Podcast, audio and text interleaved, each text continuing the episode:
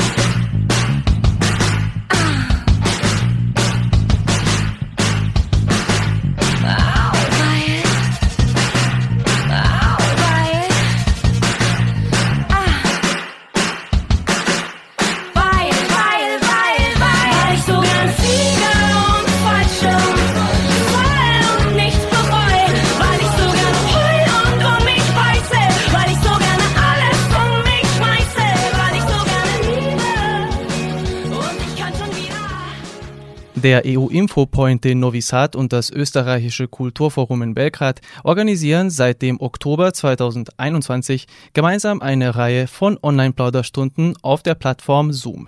Momentan steht neben Französisch auch Deutsch im Sprachangebot. Die letzte solche Gesprächsrunde fand am 29. April um 18 Uhr statt. Was das zentrale Thema dieser Sitzung war, wie die Plauderstunden konzipiert sind, wer sich anmelden kann und noch vieles mehr, erfahren Sie im Anschluss. Wir sprachen mit Frau Ivana Pajic, Dozentin am Institut für Germanistik in Novi Sad und Biljana Kovac, Assistentin desselben Instituts, die an der Moderierung der Plauderstunden beteiligt sind. Das Konzept ist so, dass jeden letzten Freitag im Monat eine Deutschstunde organisiert wird und Es kann sich eigentlich jeder über Facebook anmelden, der Lust hat, äh, Deutsch auf B1-Niveau zu sprechen. Wie uns werden bestimmte Themen vorgegeben und ähm, Anhand dieser Themen bereiten wir dann das Material entsprechend der, dem Sprachniveau äh, vor. Das wäre also ungefähr B1-Niveau. Und dann je nachdem, wie viele sich anmelden, passen wir auch vor Ort das Konzept dann an und sprechen dann eben auch auf Deutsch mit Deutschliebhabern, die nicht unbedingt jetzt Deutsch studieren müssen. Und bis jetzt hat das eigentlich ganz gut geklappt. Also im Durchschnitt melden sich so zwischen 40 und 50 Personen an und im Durch, aber das ist ja immer Anmeldung und dann die Realität, aber in, in der Realität machen da aktiv eigentlich so ungefähr so 15, 20 Leute mit. Und Frau Kovac, könnten Sie mir etwas dazu sagen, wie die Themenauswahl äh, erfolgt? Denn es gibt ja diverse Themen und das Ziel ist ja in, auf eine gewisse Weise frei zu sprechen, aber die Themen sind nicht ganz so frei. Es gibt ja immer irgendein Motto im Rahmen dieser Gesprächsrunden. Äh, also es wird immer ein Thema genommen, was äh, in diesem Monat einen internationalen Tag gefeiert hat. Zum Beispiel in diesem Monat war es der internationale Tag der Denkmäler und Kulturgüter und dann war das auch das Thema. Also Sie wählen dann anhand dessen, was in diesem Monat aktuell ist, ein Thema aus und ja, so hatten wir dann unterschiedliche Themen. Es war in einem Monat Humor zum Beispiel, dann hatten wir ähm, Medien, ähm, jetzt hatten wir Denkmäler äh, und du hattest noch andere äh, Themen, also unterschiedlich wirklich, aber das sind so Themen, über die eigentlich jeder was sagen kann. Also das sind Sachen aus dem Alltag, zu denen jeder hat mal ein Denkmal gesehen, jeder nutzt Medien, also man kann schon dazu was erzählen. Und äh, wie Sie gesagt haben, war ja das äh, letzte Thema oder waren die, das letzte Thema Denkmäler. Äh, könnten Sie etwas genaueres dazu sagen, also worüber so gesprochen wurde, über was für Denkmäler? Mhm. Also es ging um Denkmäler in Deutschland, Österreich und der Schweiz. Und da hatten wir zuerst eine Präsentation dazu, welche Denkmäler bekannt sind, also entweder ne, Kultur- oder Naturdenkmäler. Und ähm, das haben wir uns kurz angeschaut, ein bisschen haben sie geraten, was was ist auf dem Foto. Und dann hatten sie am Ende ein Quiz und sie haben auch selbst dazu erzählt, welches Denkmal auch in anderen Ländern sie gut finden oder was sie jemandem in Serbien zeigen oder, oder vorschlagen würden zu besuchen und so weiter. Und zurück zu Frau Peich. Sie haben vorhin erwähnt, dass es meistens im Durchschnitt so circa 40, 50 Personen gibt, die sich anmelden. In der Realität sind es dann weniger Personen, aber immerhin sind das mehr oder weniger größere Gruppen und äh, die Plauderstunden finden ja online statt, wie seit der Corona-Pandemie fast äh, alles. Wie wirkt sich das auf die Konversation aus? Hat das irgendeinen positiven oder negativen Effekt, dieses Online-Format? Ähm, ich denke mal, dass wir schon geübt sind, jetzt die letzten zwei Jahre in diesem Format, dass man online etwas hält. Ich denke mal, hätte das früher angefangen, also vor zwei Jahren wäre das problematischer gewesen, weil in diesem Zeitpunkt dann noch nicht so alle digital ähm, digital, wie soll ich sagen, also ähm, kreativ waren. Also und da, das hat sich aber mit den zwei Jahren dann auch geändert. Also wir als Unterrichtende mussten uns ja schon 2020 auf diese Online-Form umstellen und demnach können wir auch dementsprechend das Material vorbereiten. Die, die mitmachen, haben bestimmt auch bei einer anderen, bei einem anderen Workshop oder bei einer anderen, einem anderen Format Zoom benutzt oder äh, eben Google Meet benutzt. Das heißt, das ist nichts Fremdes für sie. Ähm, dementsprechend würde ich mal sagen, dass es da keine Barrieren jetzt nach zwei Jahren Corona-Pandemie gibt. Und es gibt ja auch tolle Formate, die, auch, die dann auch ein interaktives Zusammenarbeiten Arbeiten ermöglichen, wie zum Beispiel das Format Miro, das ich benutzt habe. Das ist eine interaktive weiße Tafel, wo man das Material draufstellen kann und alle gucken gemeinsam darauf, alle sehen das, das Material und dann können wir dementsprechend auch das Material besprechen oder machen. Und äh, Frau Kovac, wir haben äh, gehört, dass äh, es relativ viele Personen gibt, die sich anmelden. Also ich würde zumindest sagen, dass das Interesse relativ groß ist. Wie würden Sie den bisherigen Erfolg dieser Plauderstunden einschätzen oder wie sind die Rückmeldungen? Ähm, also ich denke jetzt äh, im Frühjahr waren ein bisschen weniger Leute dabei. Ähm, ich glaube, am Anfang vielleicht wussten sie da noch nicht, äh, wie oft das stattfinden wird. Und dann haben mehrere Leute die äh, Möglichkeit genutzt für eine eigentlich äh, kostenlose äh, Konversationsstunde. Und jetzt, ähm, also ich hatte jetzt zum Beispiel letztens ähm, unter zehn Teilnehmer. Es haben sich über 20 angemeldet, aber unter zehn waren dabei. Ich denke, das Interesse existiert. Viele melden sich an, wenn sie das sehen. Ich habe generell ein gutes Feedback bekommen. Also für alle Stunden, nicht nur für meine, sondern generell so war eine Zufriedenheit da. Ich habe bemerkt, weil ich ja schon mehrere Stunden gehalten habe, dass da auch Zurückkehrer es gibt, also dass es da auch Menschen gibt, die dann aktiv an verschiedenen äh, Themen teilgenommen haben. Und ich würde das als eigentlich ein erfolgreiches äh, äh, Format äh, resümieren, weil äh, wenn man das gut aufbaut, wenn man das methodisch aufbaut, dann kommt auch jeder dran, dann macht auch jeder mit und dann ist die Stunde auch interaktiv und eigentlich würde ich alles in allem sagen, dass alle sehr zufrieden äh, waren. Deutsche Minuten.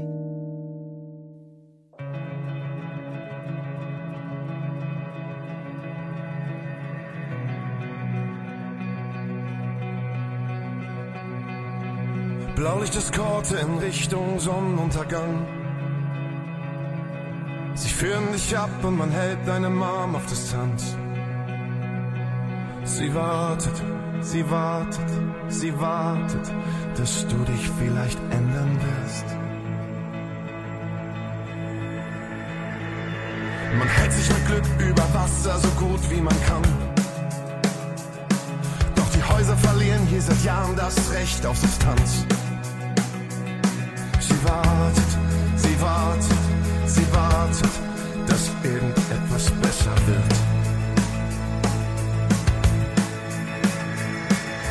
Auf den Fotos leicht vergeht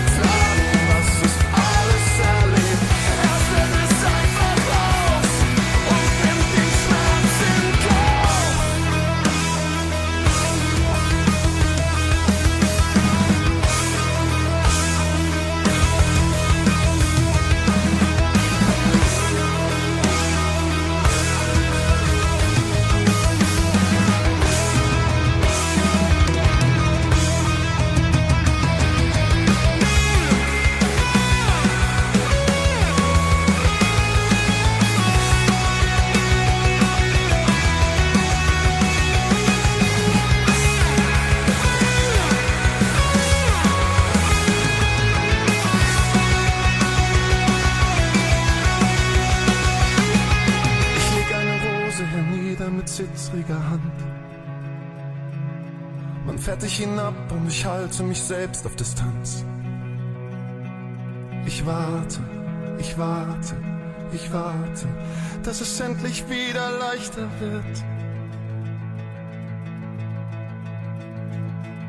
Auf den Fotos leicht vergilbt im staubigen Regal halten sich zwei Brüder, die sich wegen jeder Scheiße fetzen.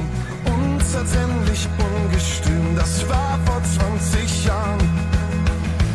Soll ich dich nur gegen die Erinnerung ersetzen? In dem Moment, wo sie mir sagen, es alles zu spät, bricht diese Stille aus, bricht diese Stille aus.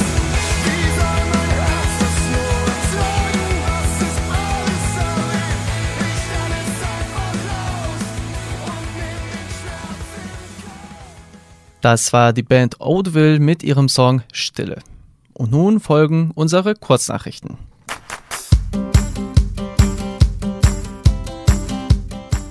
Das Donauschwäbische Zentralmuseum in Ulm öffnet seine Türen erneut. Nach einer 18-monatigen umbaubedingten Zwangspause empfing das Museum in der Ulmer Stadtfestung bei der Wiedereröffnung am 30. April erneut Besucher. Mit der neuen Dauerausstellung Donau Flussgeschichten nimmt das Museum ihre Besucherinnen und Besucher künftig auf eine Reise entlang des Flusses. Von der Quelle im Schwarzwald bis zur Mündung wird die Donau als Lebens- und Kulturraum dargestellt, in der die Geschichte der Donauschwaben eine zentrale Rolle spielt. Als Novum sind im neuen Konzept in Form von Videointerviews die Aussagen von Zeitzeugen aus Ungarn, Rumänien und Ex-Jugoslawien zu sehen. Außerdem wurden interaktive Spiele für Kinder eingerichtet. Die Kosten der Renovierung betrugen um die 1,65 Millionen Euro, die vom Bund, dem Land Baden-Württemberg und der Stadt umgedeckt wurden. Der Eintritt am vergangenen Wochenende war kostenfrei. Mit Wirkung ab dem 3. Mai wurden sämtliche pandemiebedingte Einreisebeschränkungen für eine Einreise nach Serbien aufgehoben. Unabhängig vom Abreiseland gelten nun weder eine Test- noch eine Impfpflicht. Auch Genesenen-Nachweise sind nicht mehr obligatorisch. Das Tragen eines Mund-und-Nasenschutzes in Innenräumen wird in Serbien empfohlen, verpflichtend ist es aber lediglich in Gesundheitseinrichtungen. Die Einreise nach Deutschland ist jedoch weiterhin nicht begrenzungsfrei. Unabhängig vom Verkehrsmittel und davon, ob man aus seinem Hochrisikogebiet abreist oder nicht, muss man ab einem Alter von 12 Jahren über ein negatives Testergebnis, einen Impfnachweis oder einen genesenen Nachweis verfügen. Bei einer Abreise aus einem Hochrisikogebiet sind jedoch eventuelle zusätzliche Nachweis- und Quarantänepflichten zu beachten. Die aktuellen Verordnungen sind bis zum 31. Mai in Kraft. Für genauere Informationen besuchen Sie die Internetseite des Bundesministeriums für Gesundheit unter www.bundesgesundheitsministerium.de. Am Samstag, dem 14. Mai, findet im Gebäude der Philosophischen Fakultät in Novi Sad der Tag der offenen Tür statt. Für diesen Anlass wird sich zwischen 10 und 13 Uhr auch das Institut für Germanistik vorstellen. Abiturienten, die sich für diesen Studiengang interessieren, können alles in Bezug auf das Studienprogramm und die Aufnahmeprüfung erfahren. Der mündliche Teil der Prüfung wird sogar simuliert. Darüber hinaus können die Interessierten die Assistenten und Studenten des Instituts kennenlernen und natürlich Fragen stellen. Die nötigen Informationen zum Tag der offenen Türen der Philosophischen Fakultät in Novi Sad finden Sie auf deren Webseite www.ff.uns.ac.rs. Deutsche Minuten. Man sagt nicht umsonst, aller guten Dinge sind drei. Die Kölner Sängerin und Schauspielerin Sarah Engels wurde dank der Castingshow Deutschland sucht den Superstar entdeckt. Sie brauchte aber drei Anläufe, bis sie es 2011 in die Live-Show schaffte. Dort scheiterte sie zwar knapp im Finale an ihrem künftigen und gleichzeitig Ex-Ehemann Pietro Lombardi, den sie während der Show kennenlernte, sie wurde aber dank ihrer Auftritte bekannt. Nach der Zeit bei DSDS heiratete das Paar im Jahr 2013 und trat bis zur Trennung 2016 als Duo unter dem Namen Sarah und Pietro auf. Seit dem Neuanfang 2018 tritt Sarah Engels als Solosängerin auf. Im Anschluss hören Sie Ihren Song im freien Fall nach oben. Hab doch immer alles unter Kontrolle. Weiß ganz genau, wann ich besser gehen soll. Wollte heute einfach tanzen gehen. Doch dann sehe ich dich da drüben beim DJ stehen. Und mein Kopf sagt Stopp, doch mein Herz schreit ja. Weiß nicht genau, ob ich jemals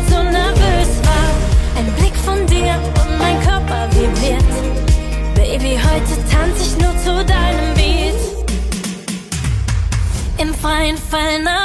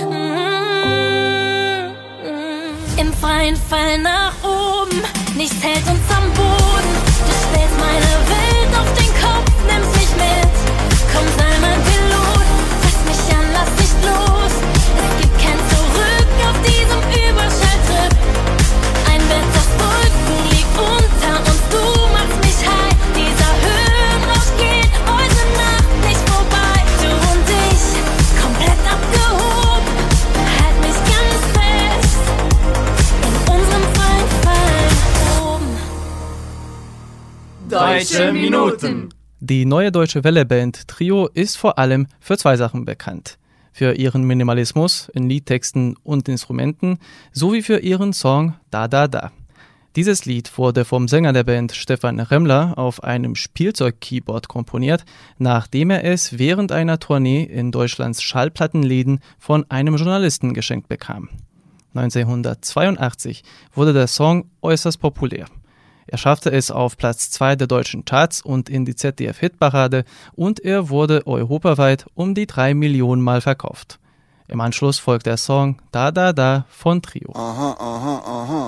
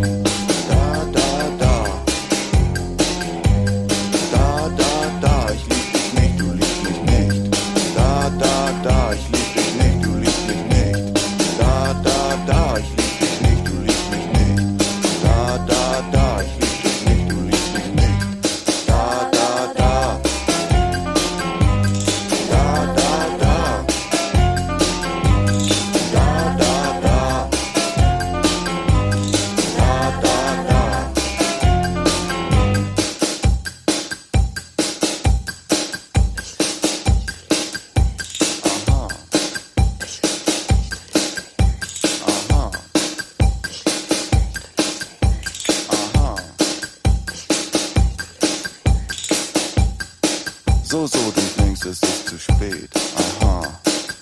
Und du meinst, dass nichts mehr geht. Aha. Und die Sonne wandert schnell. Aha. After all is said and done, it was right for you to run. Ich lieb dich nicht, du liebst mich nicht. Aha. Ich lieb dich nicht, du liebst mich nicht.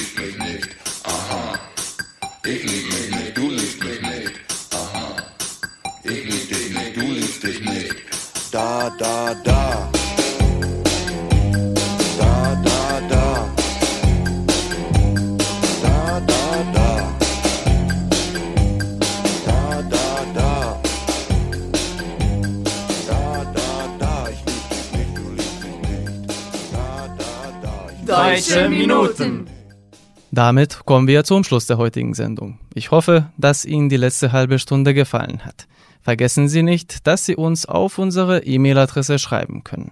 Schreiben Sie uns an deutsche.minuten.rtv.rs. Sie können unsere Sendung auch auf der Webseite von RTV hören, auf media.rtv.rs oder in der App von RTV unter der Rubrik Odloženo slušanje.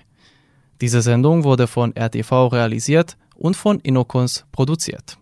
Chefredakteur der Sendung Vojin Popovic. Betreuerin der Sendung Heiner Kavuda.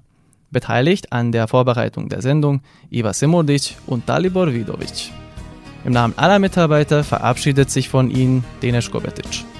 Unser letztes Lied für heute kommt von der Musikgruppe Münchner Freiheit und trägt den Titel Liebe auf den ersten Blick. Ich wünsche Ihnen einen angenehmen Sonntagnachmittag. Auf Wiederhören.